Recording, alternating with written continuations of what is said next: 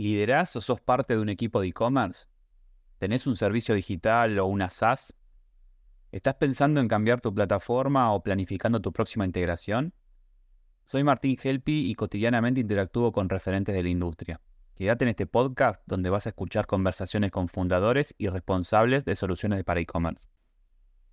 Bueno, hoy estamos con, con, amigos de la casa. ¿Qué hace George? ¿Cómo andás? ¿Todo bien? Bien, ¿y vos? Todo bárbaro.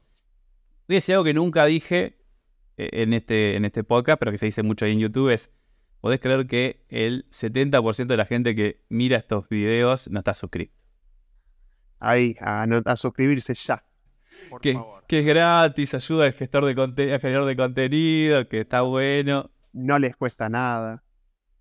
No les cuesta nada. ¿Cuántas notificaciones tenemos hoy de YouTube? Aquí no tiene una cuenta de Gmail y le ponen suscribir ya está. Si subo un video por semana y solamente te va a caer una notificación lunes, martes y nada más. Ya, ya deberían estar haciendo la suscripción. Ah, me siento un youtuber completo con esto. ¿Sabes por qué te traje?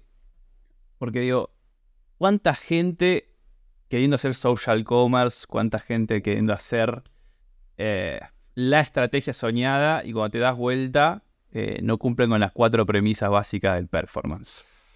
¿Cómo estamos viendo eso cada vez más? Eh? Cada vez que yo encuentro un live shopping, encuentro cositas así tipo súper de la NASA y después llegamos a la página y wow.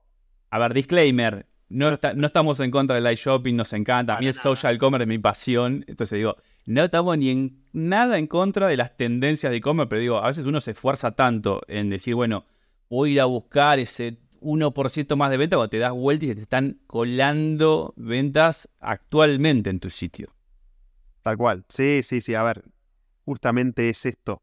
Tener todos los pilares firmes, toda la casa, a ver si, bueno, sí, después construyo y hago la mansión y le pongo pileta y le pongo todo. Ahora, che, tiene que estar todos los cimientos, tienen que estar bien. Hace poco publicaste un contenido que generó ahí un poco de nervios, que es en un funnel, que en el funnel hay diferentes instancias por las cuales te atraviesa una persona, más allá de la tu card, poner tus datos, ir a pagar y demás. Y si vos empezás a perder un centavito, un porcentaje, medio por ciento cada uno, se empiezan a generar unas bajas de facturación con tu mismo tráfico horrible.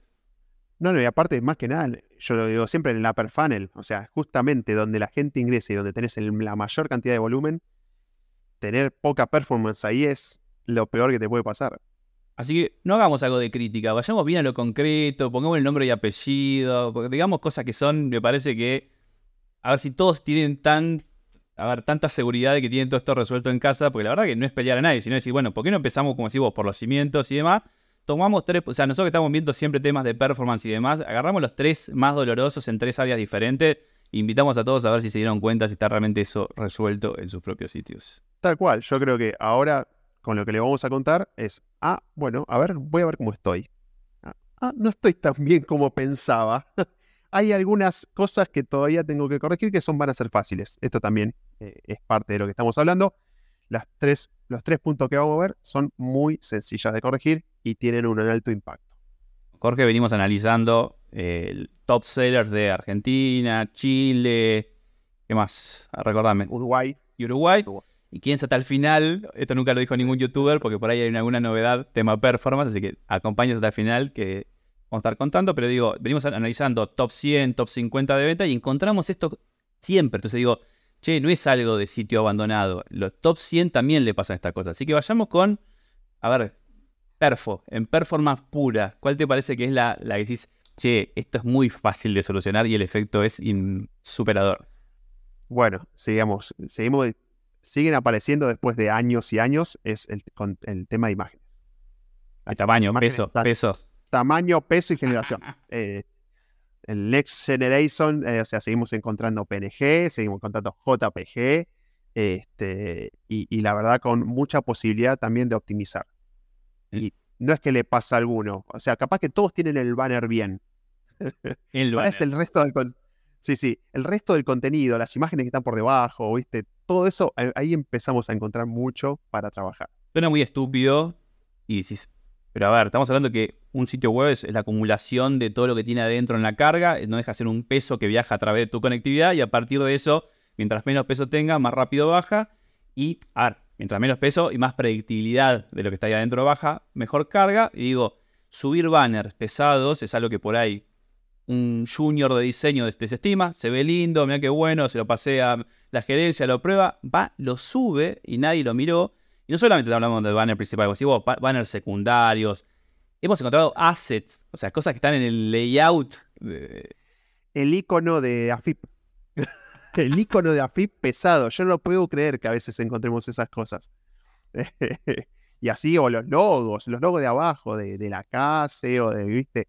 Pues decís, dale, no puede estar pesando tanto. Un loguito así chiquito y decís, bueno, todo eso eh, contribuye. Ah, si vos le estás pidiendo a tu equipo todo el tiempo que agregue esas cositas lindas que se ven estéticamente, que está bien, está perfecto. Eso es, como si vos, algunos son de validación, otros son de marketing, otros son estéticos, otros son comerciales, el catálogo mismo y demás. Digo, hay que entender que una optimización en eso es simplemente agarrar todas las imágenes que tiene tu sitio y las que va a tener en el futuro. O sea, armate un procesito, armate un check, digo, es chequear que tenga el formato y la compresión ideal para que alguien lo pueda visualizar y eso cargue relativamente rápido y Estamos hablando de mejoras grandes, ¿o no? Totalmente. Sí, sí, aparte, ya esto la parte de diseño lo tiene que entregar con un paso más. O sea, termino de hacer la pieza, lo optimizo y lo entrego. Entonces, justamente a veces ese paso es como que a veces en la corrida, en subir un banner rápido, en esto, en lo otro, no pasa.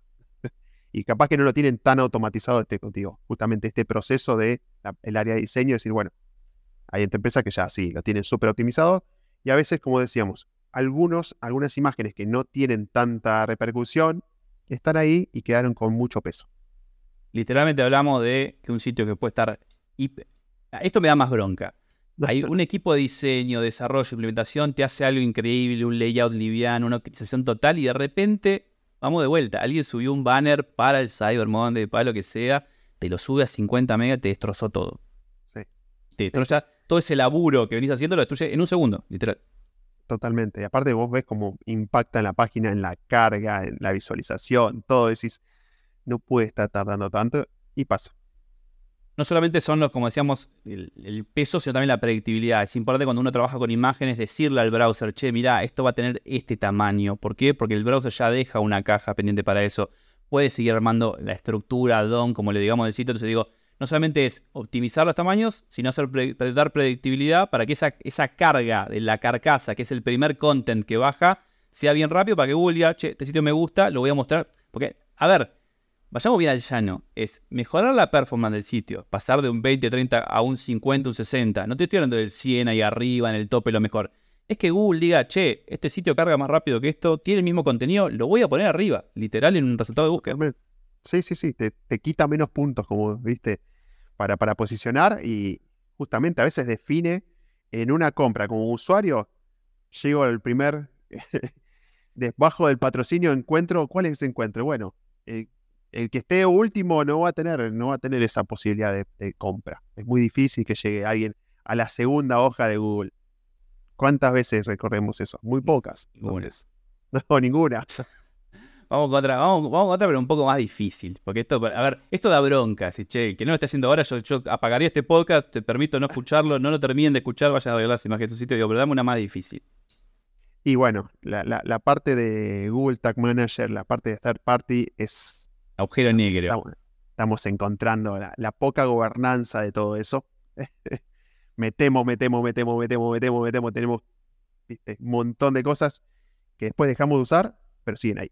Vamos a darle contexto. Google Tag Manager, lo que utilizan en general, la por estamos viendo, la mayoría de los sitios de e-commerce utilizan Google Tag Manager, que no deja de ser un especie de holder para después no tener que estar deployando y agregando sitios, eh, cosas en el sitio, lo agregás desde el Tag Manager del panel. Y ahí puedes agregar un montón de librerías JavaScript que sirven para temas de marketing, estético, publicidad, tracking, tracking, tracking y tracking.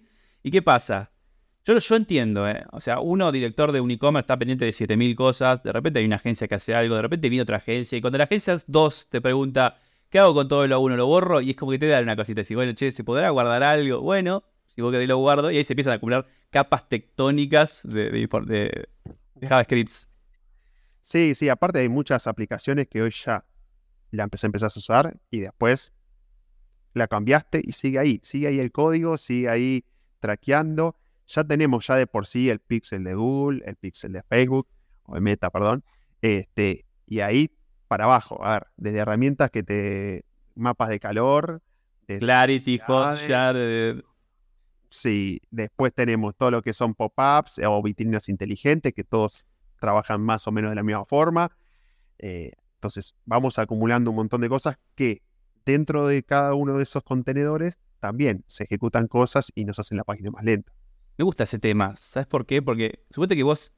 Vamos de vuelta. Muy, muy buen sitio, muy bien implementado, optimizado, todo el equipo de diseño trabajando bien, lo van a ver, y de repente venís arrastrando 72 mapas de calores que te fueron agregando diferentes analistas que no están tomando los datos para nada, no están haciendo ningún reporte, y vos te estás cargando con todo ese peso invisible, porque tampoco lo ves ni en el código, la gente de diseño, la gente de programación no ve esa información. Digo, es muy común por lo que estamos viendo esto.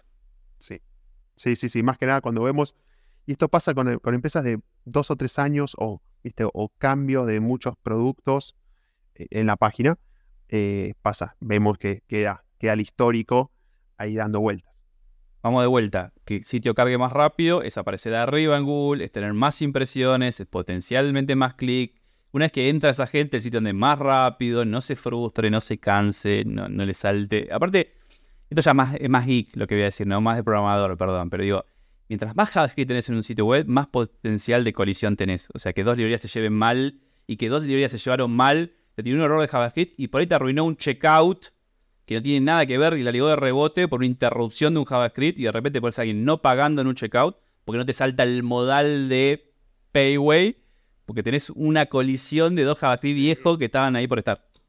Eso pasa. Por ejemplo, me pasó un ex cliente. Ah, sin, se le- sin nombre. No, no, no, no. Eh, tenían el todo metido con WhatsApp. El botoncito ese de WhatsApp chocaba y actualizaba la página cada tres segundos. Divino. Imagínate la recarga, recarga, recarga, recarga, recarga todo el tiempo. Tráfico, Pero- le- tráfico, lentitud, eh, No, no, no. experiencia de... Esos dos días no vendieron nada. Absolutamente nada. Bueno, bien. Dolorosas. eh, aprendizajes dolorosos. Y ya que estamos tirando cosas concretas y demás, entonces digamos que cómo se arregla esto, te vamos de vuelta. No es una consultoría externa, es sentarse y bueno, ¿quién maneja el GTM, el tracking y demás? Bueno, vos estás al tanto de todo lo que hay adentro, sí, da fe de que todo lo que está adentro lo usamos para algo. ¿Tenés alguna duda? Planteámela y juntos, aunque sea, revisamos los mails, quién puso esto. Y si tenemos muchas dudas, no lo puso nadie, no se usa para nada, lo quitamos. Lo quitamos, no queda ahí. Lo quitamos y esperamos a ver si- hasta que algún usuario levante. "Pues, che, no puedo usar. no Que la agencia deje lo que usa información". todos los días, que está barro que lo use, porque ese es el trabajo de la agencia. Acá no estamos hablando que las agencias nos llenan de cosas. Digo que la acumulación de agencias o de capas o de falta de seguimiento hace que cosas queden por las dudas. La acumulación de los por las dudas es el problema. Para nosotros, para el área, por ejemplo, de, de- de agencia, implementamos código o metemos ese código. Después, a ver, si alguien no nos dice de sacarlo, no lo sacamos. Es la realidad. A ver, más allá de recordarlo de que la gente no se me suscribe a- a- acá al podcast y quiero que se me suscriban todo lo que escuchamos, porque la verdad que escuchan un montón de personas, está buenísimo, entonces digo, dale, acompáñenme. Y también de recordar que al final vamos a tirar una novedad, digo, tenemos uno más, tenemos algo más que, te- que sea accionable, aplicable y que tenga impacto. Y bueno, el, el último, el- eh, uno de los también muy importantes es cómo nosotros estamos manejando SEO. Y ahí. Digo, optimización en buscadores, está, que está muy, muy, muy arriba en esta época de tráfico caro y de publicidad impagable. Con lo que vale, ¿no?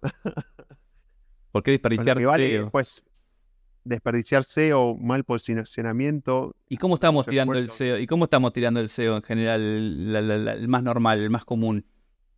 Y el más que, que encontramos muy, muy sencillo es el alt, el famoso alt de las imágenes, toda la parte de contenido de imágenes o de, de- de objetos que tengan su descripción para que los robots de Google lo puedan leer y no estén vacíos. Eh, eso, con eso nos pega mucho Google. Entonces, es fundamental tener todo cargado. Vos me estás diciendo que por no ponerle eh, buzo verde con capucha a una imagen en el alt, eh, ¿está pasando algo malo? Yo no lo digo, lo dice. Cuando vamos a, lo- a los puntajes eh, en la parte de SEO, eh, justamente castiga mucho en eso Google y posicionamos menos. O sea, eso es. Está claro que todo el mundo busca buzo de capucha azul en Google Imagen y le encanta ver resultados. Y qué loco que no aparezca, no aparezcamos nosotros porque nunca le pusimos esa imagen, que es un buzo de capucha azul. Bueno, Tal cual. Y así cualquier cosa, las descripciones, eh, cosas muy básicas. los títulos también, ¿no? O sea, de- las cosas no se llaman como uno nos dice el proveedor, sino como lo buscan otra gente. ¿o no? Sabemos cómo busca la gente nuestras cosas. Deberíamos. Porque muchos hasta porque mucho también tenemos cadena de retail y sabemos de primera mano cuando la gente entra cómo pide las cosas y cómo deberían estar catalogadas, porque después también las buscan en, en Google de la misma manera. Tal cual. Y, y justamente eso hace que, de nuevo, empecemos a aparecer cada vez más abajo. página 2, página 3 y nada. Vos me, estás- me estás diciendo que por algo, me estás diciendo que por algo que no requiere programación, no requiere asistencia, nada, yo estoy perdiendo un montón de ventas, se me están escurriendo las ventas por este tipo de cosas. Totalmente. Sí, sí, sí, sí. Hay mucho, mucha falta de ingreso. Aparte, de nuevo, esto es sin costo. No es que estamos trabajando y decimos, no, tenés que invertir para, para poder hacer esto. No. Es completar estas tres cosas que dijimos que son recontra básicas. Si te están pasando, vas a ver una clara mejora en tu sitio. En todo sentido. Así que básicamente lo que tenemos que decir es, hay un montón de cosas las cuales uno puede ejecutar con mi propio equipo interno, no hace falta, o sea, obviamente todos tienen una agencia o en gran mayoría hay una agencia que ayuda, pero digo, en general son cosas que se pueden resolver internamente con un plan de laburo. Sabemos que hay catálogos de 4.000, 5.000 SKU. Sabemos que también muchos SKU son parecidos en descripción y demás, entonces el trabajo se puede planificar. Y a partir de eso tener procesos. O sea, me fácil trabajar en el alta del producto dejarlo todo lindo que después encontrarte 400 productos para arreglar seis meses después. Totalmente. Sí, sí, sí, sí. Es una cuestión de, de ir generando nuevos procesos que antes, capaz que el área de diseño que viene del área física y demás, no conoce estas, estas tareas, estas nuevas tareas, y es contarle, bueno, entenderlo. Pero lo primero es, ¿qué le está pasando a mi sitio? Justamente eso es lo que, que primero deberían ver. Podemos resumir. Hay más cosas, hay un montón de más cosas, pero estas son muy fáciles de- para cualquiera. Este es el famoso APB, apto a todo público. Esto, esto si fuera un, un buen youtuber diría, si este video llega a tantos me gusta, te hacemos otro nuevo y, y vamos más profundo y con temas más delicados. También accionables, pues son todos accionables los temas de Perfo. Totalmente. Pero bueno, me encantó. Esto podemos resumirlo como dejar de perder ventas, ¿no? Se te- que se te dejen de escurrir las ventas por las manos, ¿no? Sí, sí, sí. Dejemos de tirar plata. Vamos a tirar plata queriendo.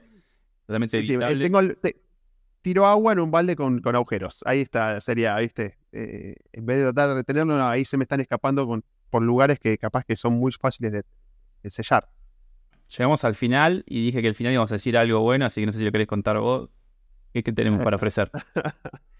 Y nosotros seguimos, seguimos avanzando, seguimos eh, estudiando el ecosistema de Latinoamérica y, más al norte. Eh, y bueno, estamos lanzando en este preciso instante el Perfo México. Para todos aquellos que quieran entender lo que es el ecosistema de México, puede hacer clic eh, en el Perfo Rank y ahí entrar a México y poder ver cómo están posicionadas las páginas en base a su performance. Y Si tenés mucha ansiedad, te cuelgo seguramente en helpy.com.ar barra México un atajo para que puedas entrar ahí del Ah. celular y listo. Y, De y sabe los primeros, porque obviamente se está, se está lanzando con este mismo podcast, así que esperemos que Sí, muchos sí. entren, porque muchos se escuchan y muchos se suscriban después. Exactamente. Hoy me puse molesto. Me puse molesto. bueno, gracias, George. Bueno, A ver si gusta esto y quieren que hagamos más de esto, lo, lo vamos a hacer en la medida que lo pidan. así, a- al pie sería cortito eh, y funcional. Seguimos en contacto. Si querés seguir escuchando entrevistas a fundadores de plataformas de e-commerce en LATAM, suscríbete en Spotify para recibir la próxima notificación. Y te cuento que en mi canal de YouTube vas a encontrar las versiones en video de estas mismas charlas. Hasta la próxima.